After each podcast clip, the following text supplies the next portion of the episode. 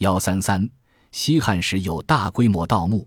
西汉皇帝吸收了秦代陵寝建造的基本形式，并进行了若干改革。汉高祖在即位的第二年，便开始用天下共富的三分之一建造帝陵，同样有着宏伟的规模和华丽的建筑。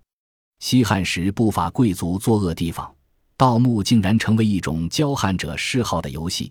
于是有国内种藏、异界发掘、所发种墓不可胜数的情形。两汉一些严重的社会动乱，如吴楚七国之乱、推翻新莽王朝的民众暴动等，都有大规模盗墓的记录。汉魏之际，曾经发生盗墓的高潮。据说曹操军事集团甚至设立了名号为发丘中郎将、摸金校尉等专门指挥盗掘冢墓的官职。当时由于社会动荡，不法之徒渐多，他们都看中了古墓随葬的宝物风气，到坟掘墓愈来愈盛。盗墓者的首选目标是达官贵人墓葬和历代帝王的陵寝。盗墓者所破坏的不仅是陵墓本身，更重要的是劫掠墓中随葬的珍宝，许多珍贵文物因此而惨遭损毁。虽然汉代各朝皇帝以及汉以后帝王对汉代陵寝采取了保护措施，但目前的西汉诸陵却没有一座是完整的。西汉初年，即有不少人盗墓取铜铸钱，《史记·游侠列传》指人郭谢藏命作奸，飘功不休，及铸钱绝种，故不可胜数。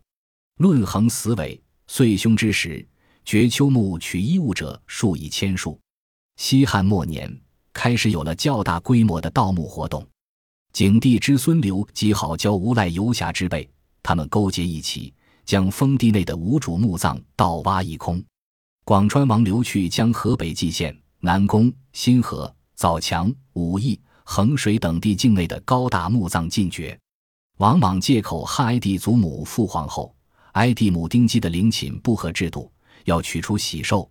玉匣等随葬品移葬别处，结果父皇后之陵因为塌方而压死数百人，丁基墓则因长明灯狱外面的新鲜空气燃烧，有大火涌出，烧伤了盗墓者。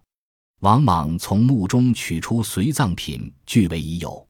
西汉皇陵除文帝霸陵、宣帝杜陵外，在汉末的农民大起义中，咸阳原上的诸皇帝陵皆被赤眉军发掘损毁。据《后汉书·刘盆子传》载，西汉末年，赤眉入关，发掘朱陵，取其活宝。